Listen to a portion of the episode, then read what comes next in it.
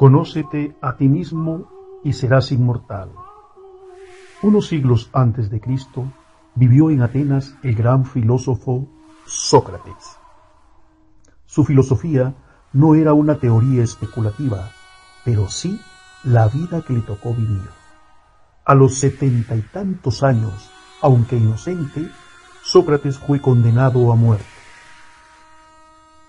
Mientras estaba en prisión esperando el día de su ejecución, sus amigos y discípulos movieron el cielo y tierra para evitarle la muerte. Pero el filósofo no movió un dedo para este fin. Con perfecta tranquilidad y a la paz de la mente, esperó aquel día que iba a beber el veneno inmortal. En la víspera de la ejecución, sus amigos lograron sobornar al carcelero que abrió la puerta de la prisión. Desde entonces, esta práctica ha existido. Tritón, el discípulo más ardiente de Sócrates, entró en la cárcel.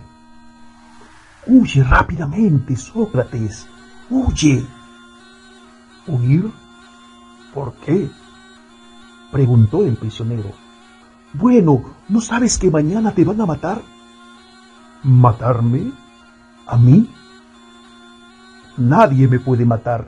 Sí, mañana tienes que beber la copa de cicuta mortal, insistió Critón. Vamos, maestro, huye, huye rápidamente, escapa a la muerte.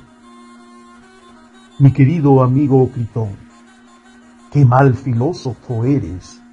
Pensar que un poco de veneno puede matarme. Después de estirar su piel con los dedos de la mano, Critón, ¿crees que esto es Sócrates?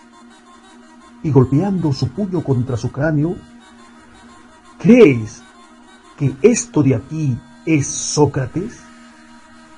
Porque eso es lo que van a matar. Esta envoltura material, pero no a mí. Yo soy mi alma Nadie, nadie puede matar a Sócrates. Y se sentó en la cadena abierta, mientras que Critón se retiró llorando, sin entender lo que él consideraba extraña terquedad o idealismo.